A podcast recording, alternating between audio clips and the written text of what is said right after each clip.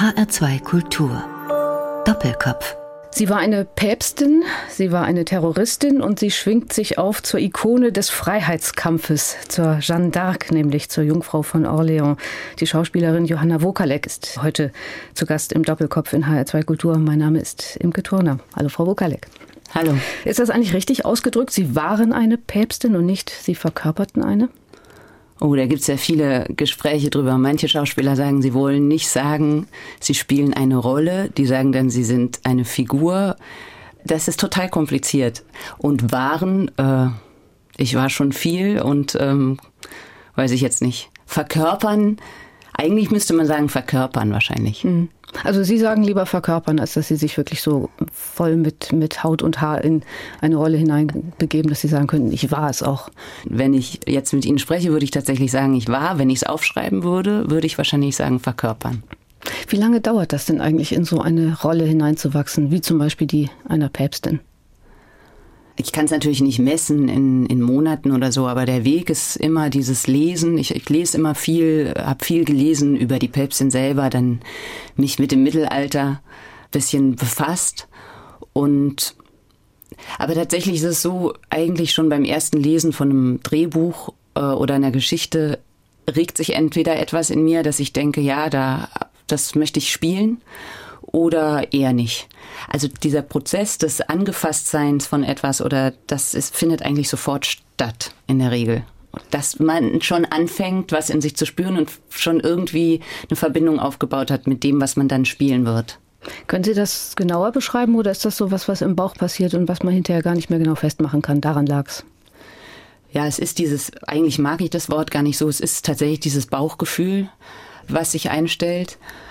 Ich glaube, es ist, vielleicht ist es sogar eher was anderes. Es ist der Zustand, dass ich Bilder in mir vor meinem inneren Auge sehe zu dem, was ich da gerade lese. Und wenn das eintrifft, also tatsächlich schon auch irgendwie relativ klar die Skizze einer Figur, tatsächlich sehr visuell. Und wenn das eintrifft, während ich lese, ein Drehbuch lese, dann ist das schon mal ein Zeichen, ja. Könnte klappen. Ist, ja, ja, dass, dass, dass mich das reizt. Und wie oft passiert sowas prozentual? Also sprich, wie viele Drehbücher lesen Sie und sagen, nee, ist nichts? Ja, ist schon selten, ne? muss ich ehrlich sagen, dass das ähm, richtig tolle Drehbücher ist nicht so häufig. Ich meine, das ist ja nichts Neues. Wir Schauspieler warten oder wünschen uns immer natürlich die tollen Drehbücher. Und das ist schwer genug das zu schreiben, aber es ist, das ist auch der Grund, warum das jetzt nicht so häufig der Fall ist. Hm. Das heißt, Sie gehen wie alle anderen Menschen auch irgendwann Kompromisse ein und sagen, okay, das ist jetzt nicht so das ganz tolle Drehbuch, aber ich mache trotzdem mit.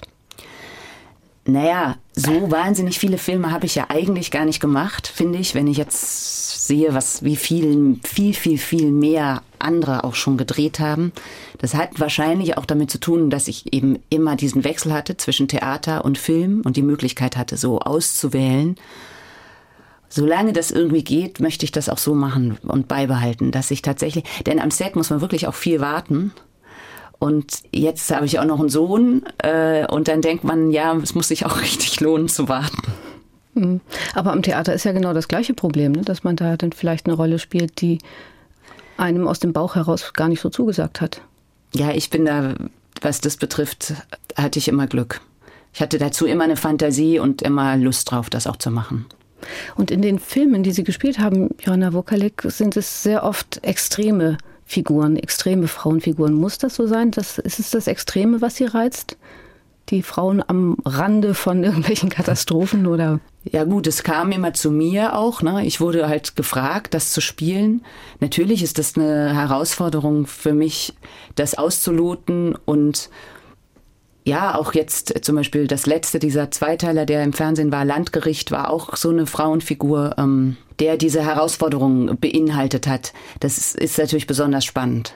Wobei ich glaube, das ist eben das Drehbuch. Es muss nicht unbedingt jetzt eine Päpstin sein und auch keine Terroristin, damit irgendwas spannend ist. Überhaupt nicht. Das kann auch der Alltag sein, der, aber das Interessante ist eben, dass in, in einer äh, Figur ein, ein Spannungs, wie soll ich sagen, ein, dass die sich in, in einem Spannungsverhältnis setzt, sich ja. in eine Spannung dazu versetzen kann und da etwas ausloten kann. Also ein psychologisch extremer Moment vielleicht, in dem sich die Frau befindet.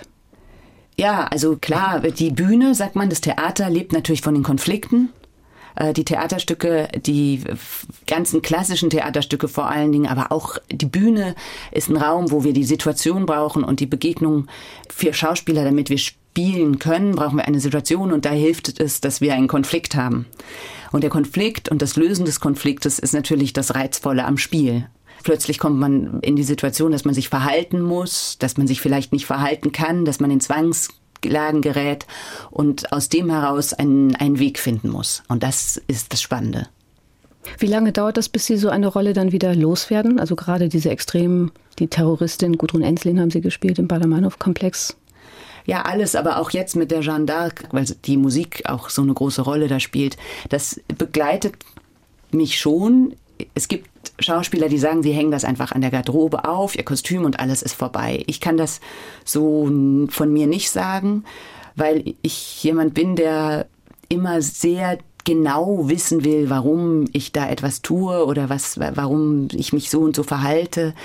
Und ich Freude daran habe, sehr tief auch zu graben und auch sehr weiträumig. Also ich lasse mich inspirieren von vielen verschiedenen Dingen, von Büchern, aber auch von der Malerei. Ich war jetzt im Musée d'Orsay in Paris auch um Bilder wieder zu sehen und auch die Jeanne d'Arc sozusagen für mich auch aus der Malerei heraus wieder zu befüllen.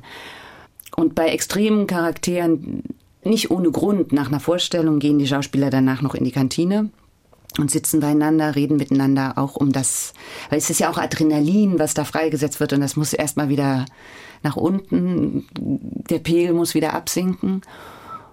Und beim Drehen ist es für mich am schönsten, ich habe nicht die Familie dabei und bin einfach da beim Drehen und ähm, kann mich ganz darauf konzentrieren und gehe halt irgendwie auch ein bisschen mit dieser Rolle wieder ins Hotelzimmer und komme mit der am nächsten Morgen wieder raus. Ich finde es sehr schwierig, äh, das immer abzulegen sofort und dann wieder beispielsweise nur für den Sohn da zu sein oder für, für die Familie da zu sein. Weil Sie gerne 100 Prozent geben möchten. Ja, das entspricht mir wahrscheinlich, ja. Die Schauspielerin Johanna Wokalek ist heute zu Gast im Doppelkopf in H2 Kultur.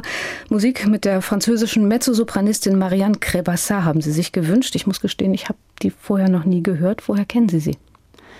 Also eigentlich war Marianne die Begegnung für mich mit der ersten Opernproduktion, die ich gemacht habe. Und zwar habe ich mit Luc Bondy, der leider verstorben ist, in Salzburg, bei den Salzburger Festspielen haben wir eine Uraufführung gemacht von Marc-André Dalbavie über Charlotte Salomon. Die war eine, ja, eine jüdische ein Mädchen in Berlin, die ihr ganzes Leben in Gouachen aufgemalt hat, praktisch wie so kleine Comics oder wie Filmbilder. Und während sie die aufmalte, hat sie immer Musik gehört. Die kam aus einer ganz musikalischen Familie. Und dieses Leben oder Theater heißt das Buch. Darüber wurde ein Libretto geschrieben und Marc-André Dalbavie hat das äh, komponiert. Und da habe ich das erste Mal Marianne Krebassa getroffen, weil meine Rolle, die Charlotte Salomon, war gespalten. Also sie hat das die Partie gesungen und ich habe die Partie gesprochen. Und Marianne Krebassa, finde ich, hat eine wunderbare Stimme. Und da dachte ich, ach, da mache ich mal ein bisschen Werbung, weil Marianne das gar nicht mehr nötig hat. Gut, dann hören wir Sie jetzt in der Rolle des Cherubino, Musik von Wolfgang Amadeus Mozart. Non so più cosa son, cosa faccio,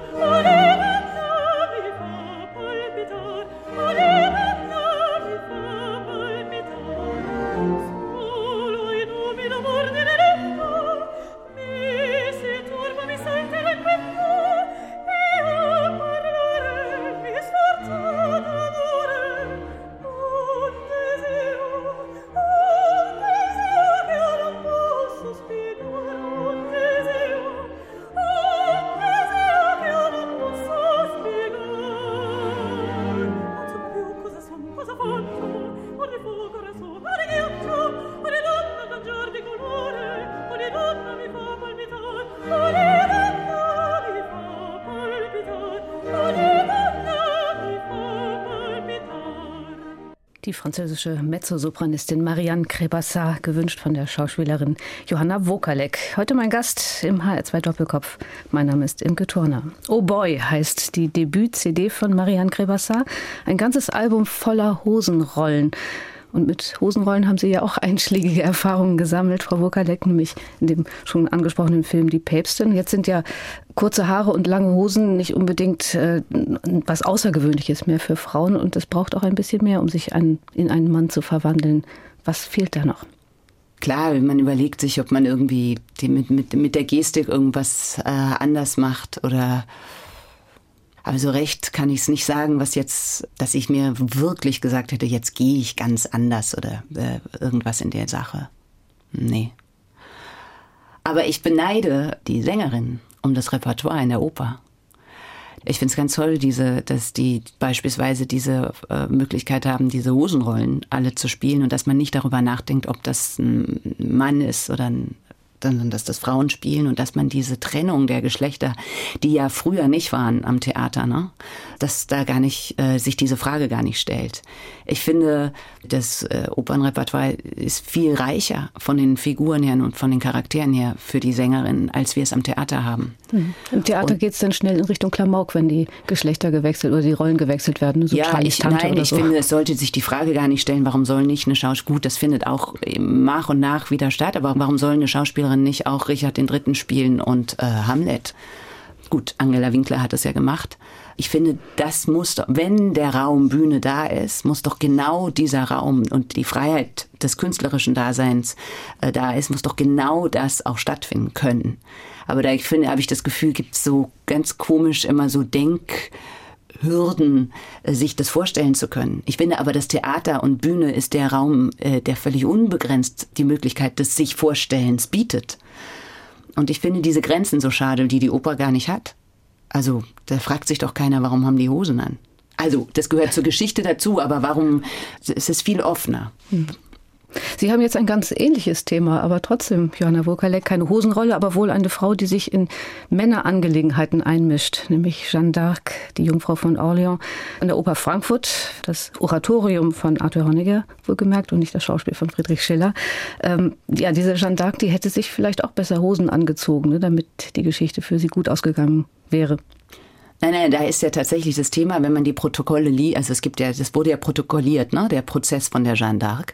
Und das Problem ist tatsächlich gewesen, sie wurde immer gefragt, äh, warum äh, hast du Hosen an? Und sie wurde gezwungen, später dann, als sie im Gefängnis war, ein Kleid anzuziehen. Dann wiederum wird berichtet, sie wollte das Kleid anziehen, aber sie wurde misshandelt und hat daraufhin wieder die Hosen angezogen und das geriet wieder zu ihrem Nachteil in dem zweiten Prozess sie hatte tatsächlich im wahrsten Sinne die Hosen an, die Jeanne d'Arc, ne, um, um ihren Weg zu gehen. Sie übernehmen diese Rolle jetzt nicht zum ersten Mal. Sie haben schon einige Produktionen gemacht, dieser Jeanne d'Arc au Bûcher von Honegger. Was reizt Sie an dieser Figur? Also ich kenne ja die äh, Johanna von Schiller als Stück, aber ich hatte nie so dieses Gefühl, das muss ich unbedingt spielen. Aber als mir das erste Mal, ähm, das war in Wien beim Musikverein, dafür habe ich das das erste Mal mir drauf geschafft, wie man so salopp sagt. Als ich dem begegnet bin, hat mich das so erfüllt und auch fasziniert, äh, dass ich auch gedacht habe, ja gut, die Johanna von Orléans von Schiller hat sich hiermit tatsächlich wirklich richtig erledigt. Also man hat ja manchmal vielleicht so Wünsche, dass man denkt, sowas würde man gerne mal noch spielen. Und es ist tatsächlich diese Begegnung von, dass man da steht mit so einem großen Orchester, Riesenchor, Kinderchor und als ich das das erste Mal gemacht habe im Musikverein, war das ein einzigartiges Erlebnis für mich. Also Musik ist so geht so unwiederbringlich direkt ins Herz. Was wir Schauspieler in idealen Momenten ja auch können, trotzdem hat das Schauspiel immer auch etwas mit dem Kopf zu tun, weil die Worte müssen irgendwie durch den Kopf. Man muss das Wort irgendwie erfassen und den Gedanken im Kopf, aber die Musik geht unmittelbar direkt ins Herz. Und diese Kombination äh, mal zu erleben auf der Bühne, das hat mich schon ex extrem gefesselt und begeistert auch. Und sicherlich auch gefordert, ne? denn da kommt ja eine Dimension ins Spiel, mit der Sie sich jedenfalls in der Ausbildung nicht so sehr beschäftigt haben, das Timing zur Musik. Ja, also ich habe, muss ich jetzt sagen, zum Glück viele Jahre Klavier gespielt. Das heißt, ich kann Noten lesen, aber klar, Rhythmus und alles, das gehört alles mit dazu. Aber das ist natürlich das Schöne. Und es ist jetzt im Französischen, ich habe es ja da auf Deutsch gemacht, jetzt mache ich es auf Französisch und das ist unglaublich toll notiert von Claudel, der das Libretto geschrieben hat, und Honegger, wie der die Worte rhythmisch setzt und warum. Man versteht jetzt auch, weil in der Übersetzung geht da natürlich viel von verloren, warum das wie notiert ist und warum welches Wort verwendet wird, damit sich das auch rhythmisch transportiert, die Emotion von dieser Frau. Also ich erlebe viel mit durch diese Begegnung mit der Musik, auch wie unglaublich auffühlend es ist, was ich nicht wusste. Ich verstehe jetzt erstmalig noch besser ähm, Dirigenten, also was die da erleben, also in so Proben, den ganzen Tag zu proben, in der Musik zu stehen. Und ich meine, es gab jetzt selbst, obwohl wir bisher nur mit Klavier gearbeitet haben, hatte ich eine Nacht, da konnte ich gar nicht schlafen. Das heißt, Musik kann emotional was so auslösen in einem, dass wenn man die noch hört so lange, dass das wie so ein Rausch wird, dem man auch ausgeliefert ist, dass man irgendwie, ich musste ein Licht anmachen, richtig, und mich beruhigen und ein Buch nehmen und habe einfach die Nacht nicht geschlafen, aber ich musste etwas ganz anderes tun und lesen, um aus wie so einem Rauschzustand und aus so einer Spirale rauszukommen. Das war auch un also beängstigend. Und da merkt man, wie doch wie unmittelbar uns Musik anfasst äh, mhm. oder den Menschen. Es ist eben eine Sprache ohne das Wort. Ne? Es ist der Klang. Ja. Johanna Wukalek, Sie haben das eben so, so leicht dahingesagt. Ich mache es jetzt auf Französisch. Das ist ja für eine Schauspielerin jetzt nicht so selbstverständlich, dass sie da mal eben die Sprache wechselt. Nö, das ist auch viel Arbeit und ähm, aber natürlich eine tolle Herausforderung und ähm, dadurch, dass ich jetzt ja auch in Paris lebe und viel da bin, ist das natürlich jetzt besonders toll, weil sich das so verschränkt, das Alltagsleben da und ich in dem Sprachklang auch bin. Ich kann äh, die deutsche Fassung ja auswendig, die habe ich zweimal jetzt gemacht. Und jetzt begegne ich der nochmal auf Französisch. Äh, ach, ich will ja immer, äh, finde das ja das Schöne an unserem Beruf, dass man immer wieder hoffentlich so Chancen hat, Dinge auf andere Weise und auch sich aus verschiedenen Richtungen zu nähern. Also ich näher mich jetzt nochmal neu dieser Partie auch über diese Sprache. Ist schon mhm. toll. Also das Sänger auf Italienisch, Französisch, Russisch, Tschechisch, was auch immer singen, ist, glaube ich, selbstverständlich. Das gehört einfach zur Ausbildung dazu. Bei Schauspielern aber doch eigentlich nicht. Ne? Also vielleicht noch Englisch, aber dann hört es doch eigentlich schon auf. Und man erwartet ja auch vielleicht so ein bisschen muttersprachlichen Klang bei Schauspielern. Genau, daran, klar, ich habe einen Coach und alles und wir, man, dazu gehört Fleiß und ein Ohr natürlich, dass man es hört und das ist eine Kombination aus vielen Elementen, um ähm, den Weg dahin zu gehen. Aber wiederum, äh, die Sänger machen es wie selbstverständlich und wir Schauspieler machen es im Film schon lange und ähm, Jetzt ist das eine Mischform zwischen, also Sprache, aber immer mit der Musik. Also wir werden sehen. Es ist auf jeden Fall toll. Jeanne d'Arc an der Oper Frankfurt. Johanna Wokalek ist zu Gast im Doppelkopf in H2 Kultur. Eine nächste Musik, und das ist nur eine ganz kurze Episode aus Peleas et Mélisande von Claude Debussy, die insofern jetzt gut an dieser Stelle passt, weil Claude Debussy ja auch den Honegger ergänzen wird an der Oper Frankfurt, allerdings ein anderes Stück. Also wir hören jetzt Mélisande am Fenster, ihr langes Haar kämmend, also ein kleines bisschen eine Rapunzel-Szene.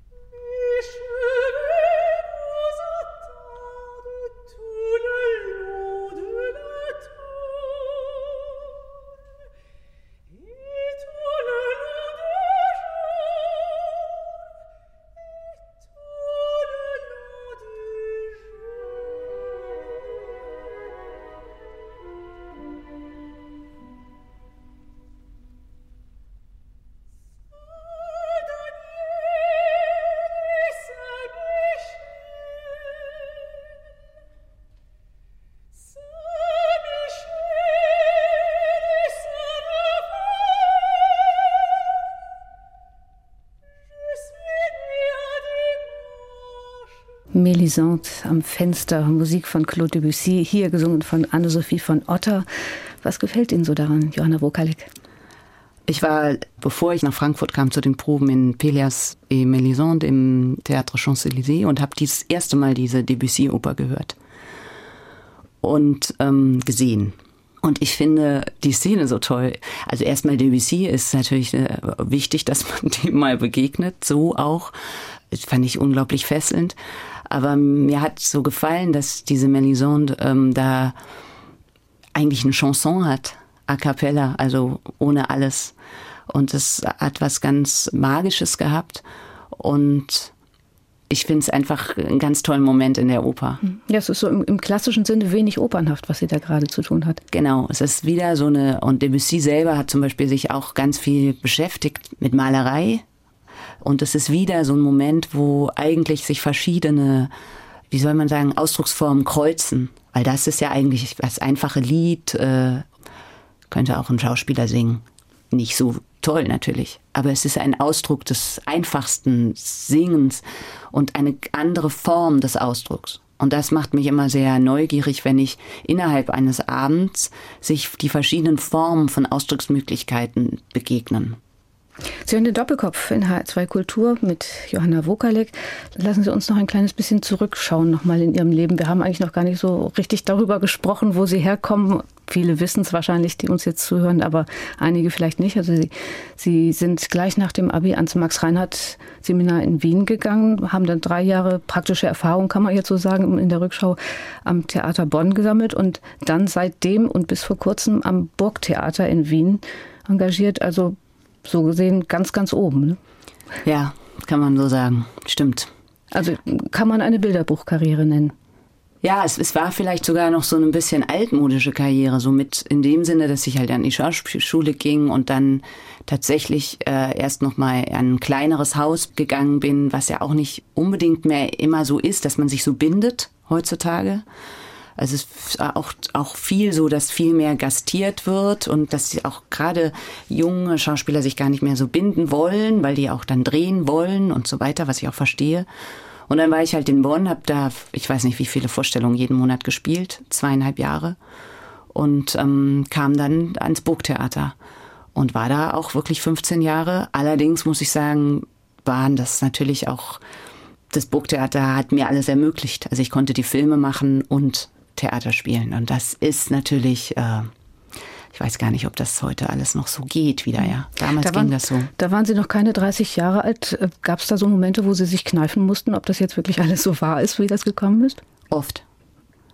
Ähm, und ich finde auch, dass das dazugehört und dass das so bleiben muss in so einem Leben, wenn man auf der Bühne ist.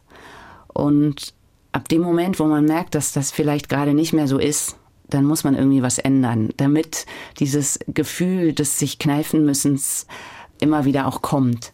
Denn diese Lebendigkeit und dieses sich herausgefordert fühlen, die Neugierde auf die Dinge, was eben völlig abseits von dem ist, was ich Routine nenne, sondern das immer wieder sich neu begegnen, sich selbst und anderen in dem, was man tut, ist, finde ich, die absolute Voraussetzung dafür, dass man lebendig äh, als Schauspielerin vorhanden ist oder Schauspieler. Und das verlange ich auch von mir oder das stelle ich mir vor für mein Leben. Schauspielern. Mhm. Das hat Sie dann äh, vor die schwierige Aufgabe gestellt, eine Position oder ein Engagement, wo man sagen würde, höher geht eigentlich nicht mehr für einen deutschsprachigen Schauspieler, für eine Schauspielerin aufzugeben und den Sprung in etwas zu wagen, wo man noch nicht so richtig weiß, wie es werden wird. War das schwierig? Ja gut, jetzt kann man natürlich sagen, wenn ich jetzt sage, ich bin da jetzt nicht mehr an dem Haus, ist das jetzt für mich nicht so schwierig, weil ich habe ja schon große Sachen gemacht und äh, in dem Sinne schon meinen Weg auch gemacht. Und das ist ja auch schön daran, ist, ist eine emotionale Bindung, die ich ganz stark habe an das Haus und auch an, an das Ensemble. Aber es war, es bestand diese Gefahr, dass das so gemütlich wurde und unglaublich schön und vertraut und familiär und das ist ja auch gut und soll auch sein, aber trotzdem finde ich es eben so wichtig, dass man immer wieder auch aufbricht. Es gibt so ein tolles Gedicht von Brecht. Ich finde ja Brecht in den Gedichten toll, auf der Bühne weiß ich nicht so genau. Aber jetzt habe ich, kann ich es leider nicht zitieren, aber der sagt irgendwie, lass uns unsere Ideen betrachten mit kalten Herzen und wenn unsere Ideen, ist jetzt grob zitiert, äh, wieder alt aussehen, dann lass uns weiterziehen. Und ich finde, das hat schon viel damit zu tun, äh, mit unserem Dasein als Künstlerin. Und ich habe mein Leben betrachtet oder mich in dieser Situation versucht, ja, mit ja, kühl beobachtet und gemerkt, da stimmt irgendwie gerade was nicht mehr. Jetzt muss ich mal weiterziehen. Und jetzt springe ich in ein, in ein anderes Leben, was natürlich ganz viel Reichtum wieder bietet. Was sich aus verschiedenen Seiten dann auch so zusammensetzt. Äh, Sie sind verheiratet seit ein paar Jahren, Sie haben einen Sohn seit ein paar Jahren, ähm, die eben auch nicht in Wien auf Sie warten, sondern in Hamburg. Äh, und Sie haben gerade erzählt, in Paris leben Sie jetzt. Genau, wir also sind jetzt viel in Paris. Es bleibt also ein, ein Leben aus dem Koffer. Ja, wir sind tatsächlich äh, ein bisschen so ein Beispiel für Wandernde. Ja, wir sind ein bisschen unterwegs immer, das stimmt. Lieben Sie das? Äh, muss ich schon auch sagen. Also ich bin jetzt gerne auch mal ein paar Jahre dann an einem Ort. Ja, ich habe, ich, wie soll ich sagen, ich habe keine Schwierigkeit damit. Also ich bin da sehr, ähm, glaube ich, ziemlich flexibel und auch bereit, äh, mich immer wieder auch neuen Orten oder neuen Lebenswelten zu öffnen und sehr neugierig. Für mich ist wichtig, dass ich an einem Ort bin, wo ich Inspiration habe. Das merke ich doch. Das ist natürlich in Paris auf jeden Fall gegeben. Also das ist auch ein, ein Ort, den Sie sich gesucht haben, den nicht Ihr Mann Thomas Hengelbrock gesucht hat und gesagt hat. Ja, der hat sich gefunden, weil mein Mann ist äh, Chef Associé vom Orchestre de Paris. Das heißt, das hat sich schon auch aus dem heraus ergeben. Aber ich muss sagen, dass ich schon wie viele, als ich noch an der Schauspielschule war, immer so einen Traum hatte, mal in Paris zu leben. Und viele Jahre später erfüllt er sich und äh, träumen darf man ja ewig. Mhm. Wobei das, äh, glaube ich, für eine, eine Schauspielschülerin dann doch ein Traum ist, der sehr weit weg ist. Ne? Wenn man eben eine deutschsprachige Schauspielerin ist, dann nach Paris zu gehen, ist, glaube ich, außerhalb der Reichweite normalerweise. Weiß ich gar nicht. Es haben ja auch viele äh, dann, ich hatte nur nie Zeit. Ich hatte nie Zeit, weil ich sofort immer spielte. Aber es gab welche, die machten so, waren dann ein Jahr in Paris und haben da studiert. Das ging, war alles möglich, also auch von Wien aus. Nur für mich kam das nicht in Frage, weil ich war von Anfang an tatsächlich toi toi toi so beschäftigt, dass das damals nicht ging. Und jetzt äh, nehme ich mir das. War auch dahin gesagt, ohne nachzudenken. Romy Schneider ist das berühmteste Beispiel, dass es doch funktioniert hat. Johanna Wukalek zu Gast im Doppelkopf heute in H2 Kultur. Zeit wieder für ein bisschen Musik. Und das ist die nächste Frau, die sich hier singend jetzt zu Wort, zu Ton meldet. Veronique Chance singt ein Lied aus den Chants d'Auvergne von Joseph Conteloup. Warum haben Sie sich die ausgesucht? Tatsächlich, weil in der Philharmonie in Paris hat mein Mann das dirigiert. Und ich finde die Geschichte so toll. Der hat ja die Lieder am Land abgehört. Das sind ja ganz einfache Volkslieder und hat die dann orchestriert. Und hat mich sehr bewegt.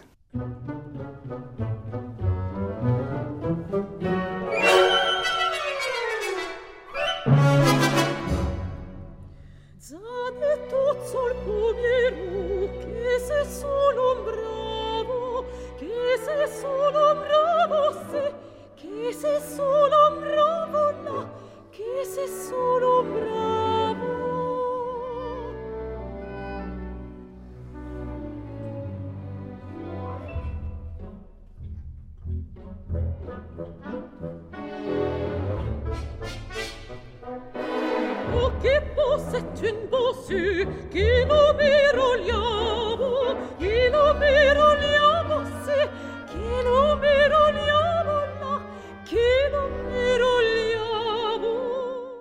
Musik von Joseph Canteloup aus den Chants d'Auvergne Le Bossu mit Veronique Chance und dem Orchestre National de Lille. Die Schauspielerin Johanna Wokalek ist heute zu Gast im Doppelkopf in HR2 Kultur. Mein Name ist Imke Turner. Frau Wokalek, die Musik, die Sie sich für den Doppelkopf ausgesucht haben, das sind fast ausschließlich Frauen oder singende Frauen. Ist das Zufall? Ja, äh, ich weiß nicht. Die kamen mir jetzt alle in den Sinn. Es stand jetzt kein bewusstes Programm dahinter. Ja, die Rolle, die Musik in ihrem Leben spielt, das haben wir, hat schon ein paar Mal angeklungen, dass sie Projekte mit Musik zusammen ganz toll finden, dass das dann auch irgendwie Energien in ihnen freisetzt, die das Theater alleine so nicht geschafft hat, oder? Anders. Man kann es nicht vergleichen. Natürlich gibt es im, im Theater, und das suche ich jedes Mal auch wieder, diese Momente, dass etwas, dass ein Gedanke fliegt und die Zeit steht still. Und das ist unglaublich toll. Und ja, aber auch die Musik ist sowas Starkes als Emotion, was auch in mir dann ausgelöst wird und verlangt von mir aber auch die Kraft der Sprache, den Rhythmus der Sprache als Gegenpartner, als auch ganz eigene Stimme. Und natürlich erlebt man durch die Begegnung der Musik äh, und dadurch, dass ich jetzt auch viel Musik höre, merke ich, dass man auch lernt, noch genauer zu hören. Das kann man tatsächlich.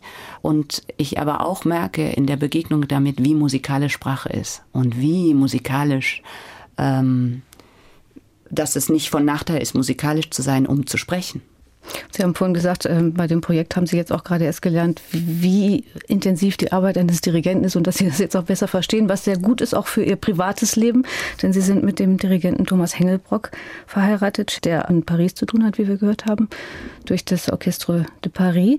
Und Sie bis vor kurzem in Wien. Das heißt, das war ein äh, Leben eines Paares, das sich dann doch immer mal wieder irgendwo treffen musste in einer dieser europäischen Städte. Ja, das stimmt.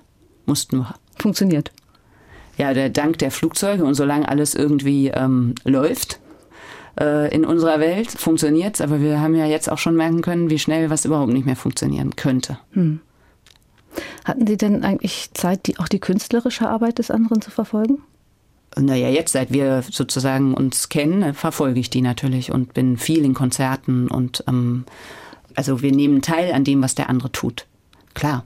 Und dürfen ab und zu auch zusammenarbeiten auch, ja, was auch sehr schön ist natürlich. Funktioniert das auch gut? Ist, ist ja ein Risiko, wenn man sich darauf einlässt als Paar. Ich würde sagen, es war mir von Anfang an klar, dass das geht. Wir haben also jetzt auch schon die Erfahrung machen können, dass es geht. Aber ich glaube, das hat einfach damit zu tun, dass wir beide sehr eigenständige und auch eigene Persönlichkeiten sind, die sich halt begegnen. Ähm, und jeder braucht da seinen Raum. Aber äh, wir begegnen uns da eben, wie man so sagt, auf Augenhöhe und ähm, dadurch sind wir Partner dann in dem Moment, die halt miteinander arbeiten. Und das ist aber in dem Sinne sehr schön, weil wir über viele Dinge gleiche Ansichten haben und oder vieles gleich empfinden. Dadurch muss man dann oft gar nicht mehr so viel sprechen oder man kann, es ist leichter miteinander weiter dazu zu erfinden. Thomas Hengelbrock hat gesagt, wie wichtig ihm Ihr künstlerisches Urteil oder Ihr künstlerischer Beistand ist. Ist das umgekehrt auch so? Ja, klar. Also es lässt sich ja in dem Moment, wo zwei Künstler jetzt, die aus, so miteinander zu leben, gar nicht raushalten aus dem Alltag. Und ähm, das ist natürlich ein immerwährendes Gespräch über das, was wir tun oder was wir tun wollen oder was jeder für sich entscheidet oder nicht entscheidet. Und klar, ich, äh, ist mir das wichtig. Hm. Obwohl es ja ein wenig fachfremd ist. Ja, aber das ist das Tolle.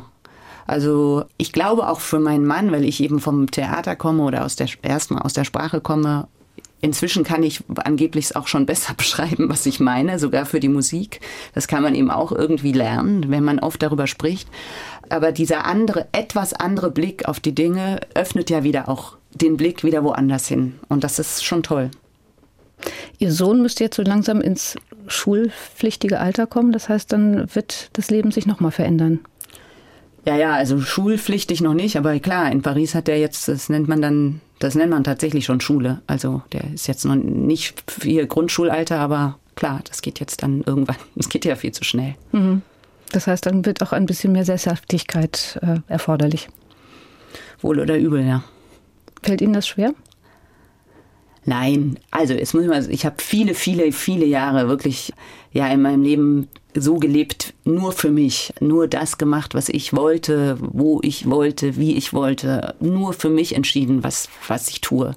Klar ist es ein großer, großer Einschnitt für mich äh, als Schauspielerin Familie zu haben äh, und auch ein Kind zu haben.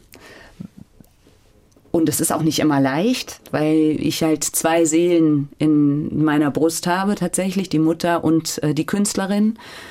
Ähm, das wäre also dahingesagt zu sagen, das wäre alles easy. Aber ähm, es ist eine unglaubliche Bereicherung und unglaublich toll und ich will es natürlich auf keinen Fall anders haben und Jetzt ist das Wichtigste, dass es ein Kleingut geht. Das steht natürlich auf, ohne Frage an allererster Stelle. Das kann man ja gar nicht, äh, das ist ja keine Kopfentscheidung, das ist ja ein, ein Herzens, eine Herzensangelegenheit. Und wenn unterm Strich dann das Glück überwiegt, ist es ja auch alles richtig. Absolut. Johanna Wokalek ist zu Gast im Doppelkopf heute in HR2 Kultur und Sie haben sich jetzt Musik gewünscht von Felix Mendelssohn Bartholdy aus dem Oratorium Elias, das Doppelquartett und da steht Ihr Mann am Pult und leitet den Balthasar Neumann Chor und Ensemble, denn er hat seinen Engeln.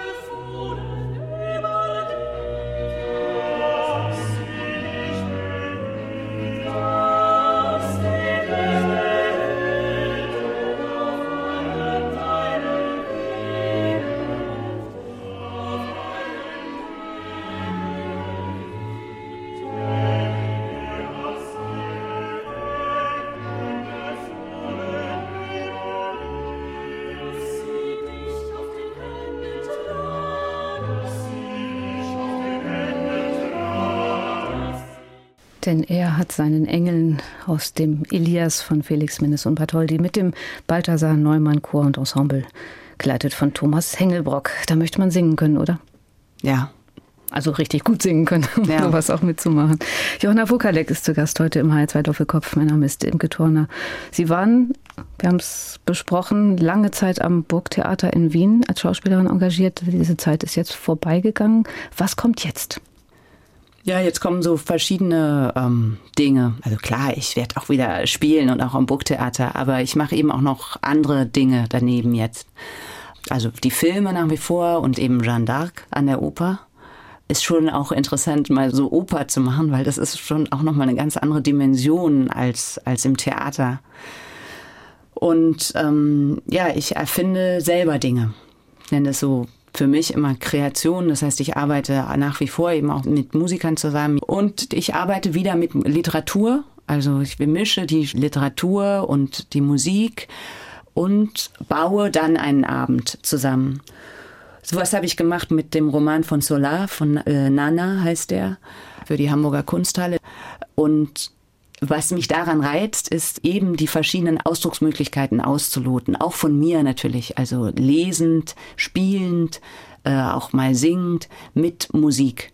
Weil ich glaube, dass natürlich Theater viel mehr kann als nur das Stück auf der Bühne und die Sprache auf der Bühne. Klar, auch jetzt wird inszeniert und wir ähm, dann sind, ist da mal eine Band auf der Bühne, aber das meine ich alles gar nicht.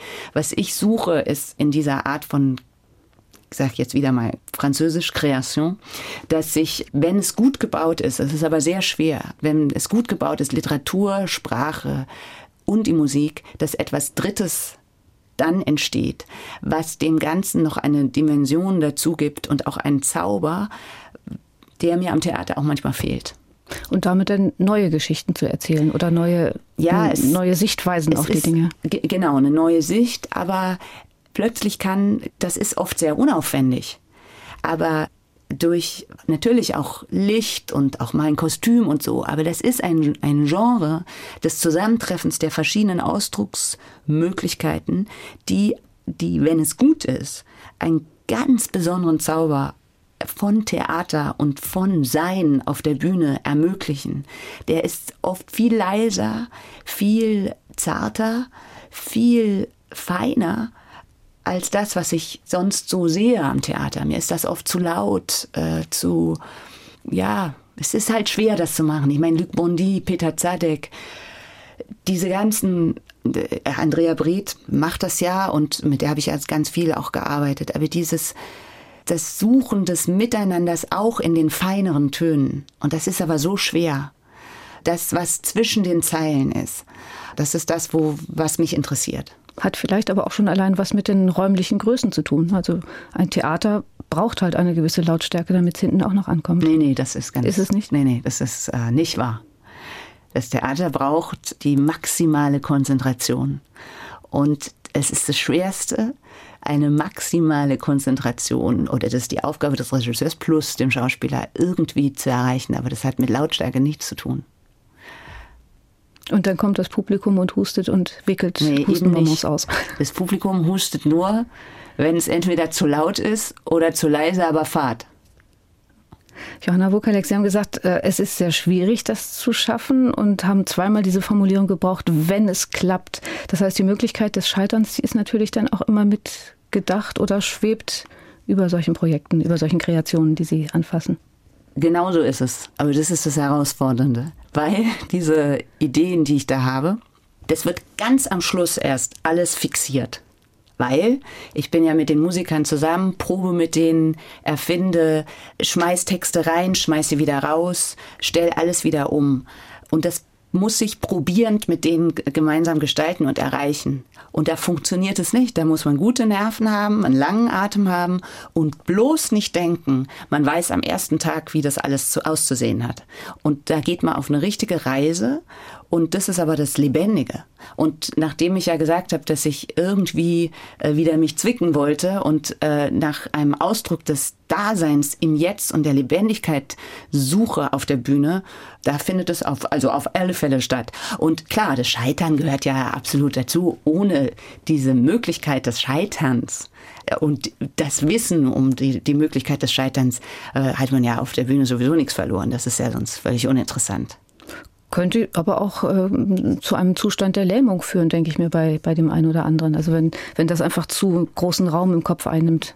Oder meine Güte, was ist, wenn ich jetzt gleich einen Hänger habe oder wenn was auch immer. Ja, das, das ist, ist aber wieder, das ist wieder eher was, was ich sagen würde mit der, das berühmte Lampenfieber.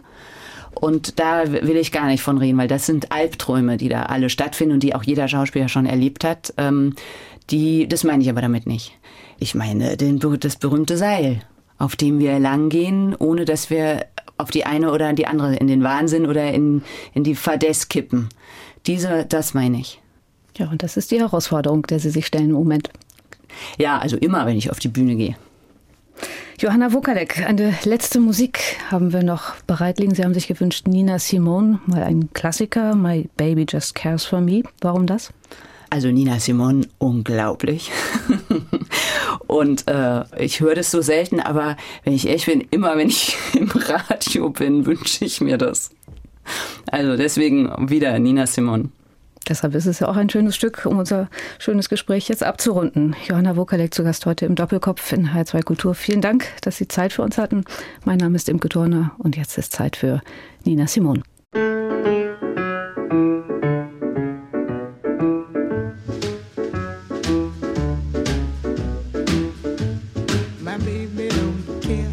shows. My baby don't care for clothes. My baby just cares for me. My baby don't care for cars and races.